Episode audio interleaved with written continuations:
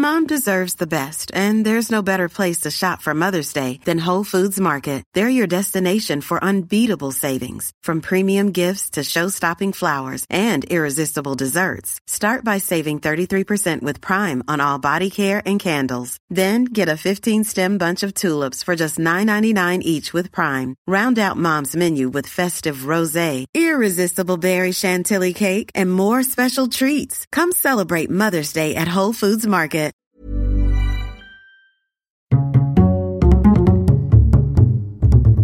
Culture G, Cultivez votre curiosité.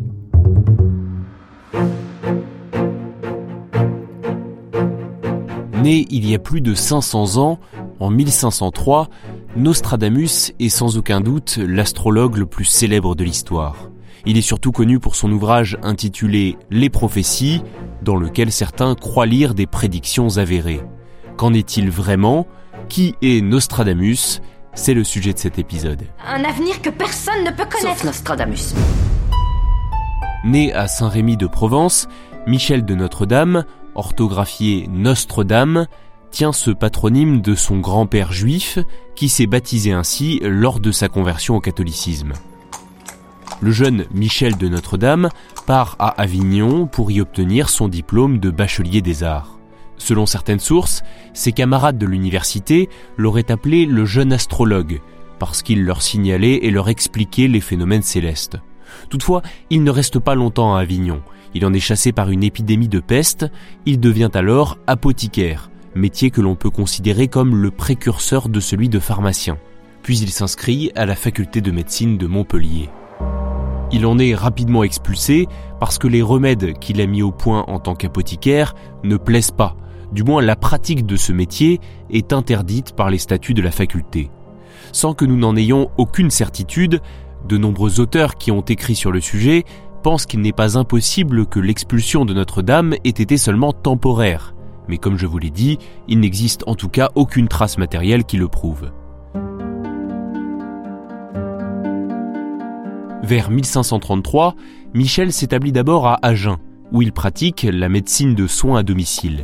Puis il se met à voyager, énormément. Il va de ville en ville, en France et en Italie, où il rencontre de nombreuses personnalités, des figures politiques, religieuses, ainsi que des savants et des médecins.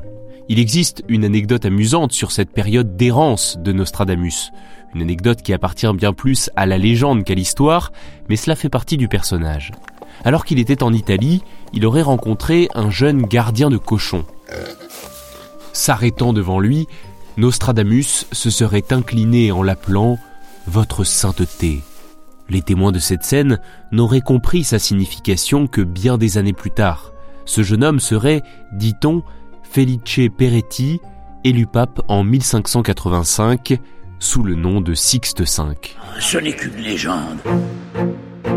Revenons à l'histoire. En 1550, et cela est tout à fait avéré, Nostradamus rédige son premier almanach populaire, c'est une collection de prédictions astrologiques pour l'année, rédigée dans un style très énigmatique. C'est à partir de cette publication que Michel de Notre-Dame signe ses écrits sous le nom de Nostradamus.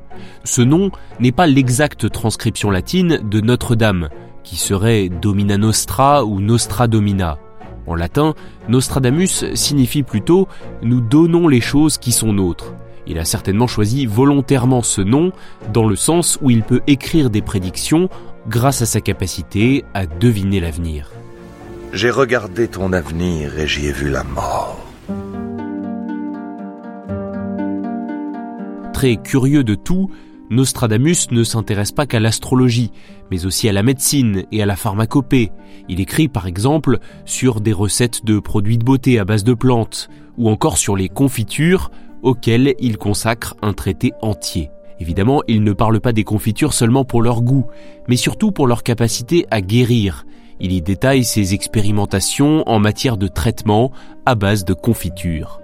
Tout cela peut sembler un peu loufoque aujourd'hui, mais les connaissances et les croyances médicales de l'époque étaient, il faut bien le rappeler, très éloignées des nôtres. Bonjour. Bonjour, vous allez bien Bah pas trop.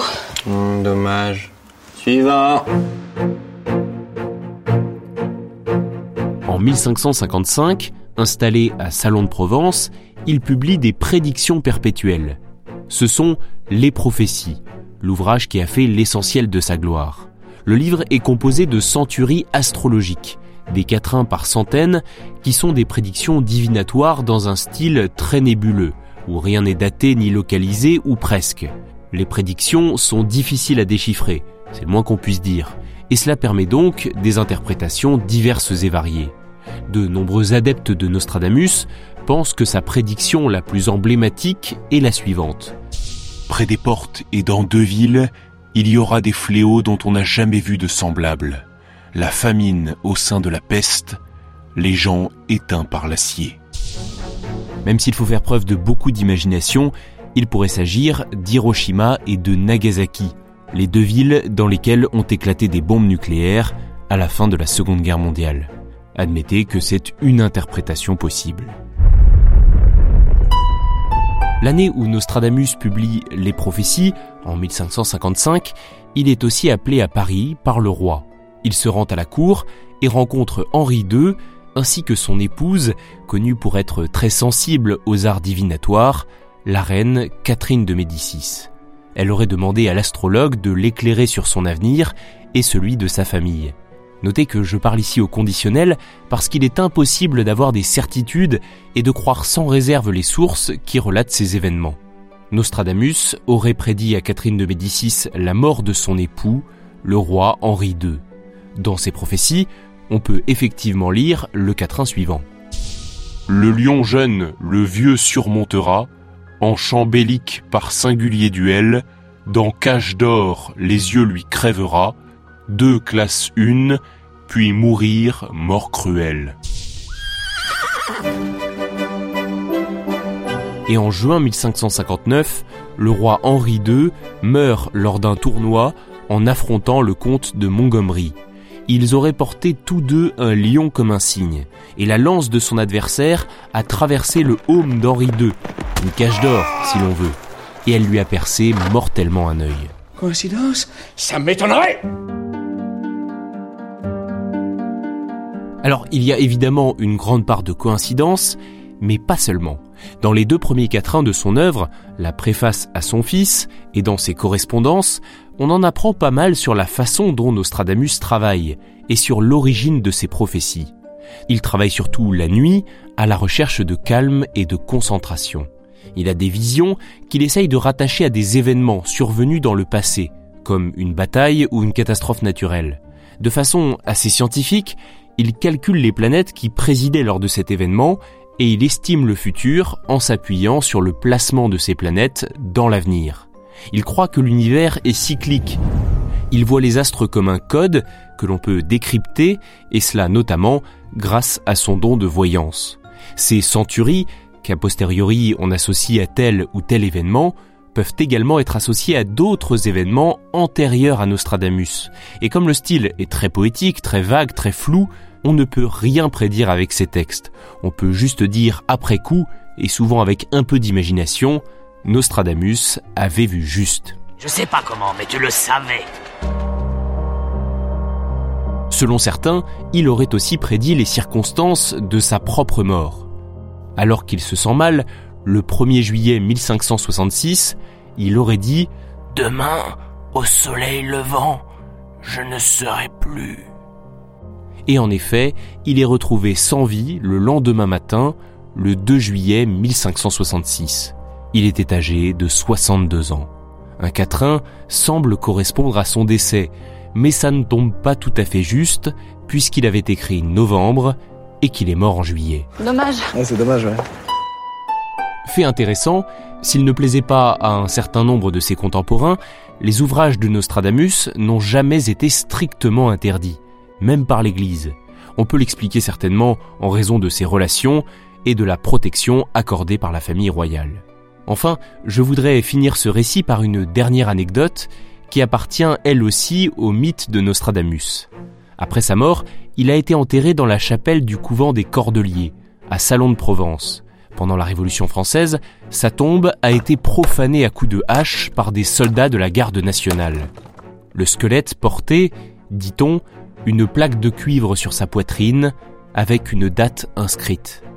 La date du jour celle de la violation de la sépulture.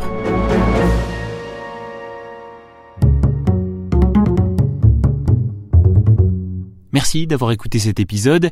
S'il vous a plu, abonnez-vous à Culture G pour cultiver votre curiosité chaque semaine. Cet épisode a été diffusé initialement dans une autre chaîne intitulée Mystères et légendes, également produite par le studio Biloba. N'hésitez pas à la découvrir et à vous y abonner. À la semaine prochaine. Mom deserves the best, and there's no better place to shop for Mother's Day than Whole Foods Market. They're your destination for unbeatable savings, from premium gifts to show-stopping flowers and irresistible desserts. Start by saving 33% with Prime on all body care and candles. Then get a 15-stem bunch of tulips for just $9.99 each with Prime. Round out Mom's menu with festive rosé, irresistible berry chantilly cake, and more special treats. Come celebrate Mother's Day at Whole Foods Market.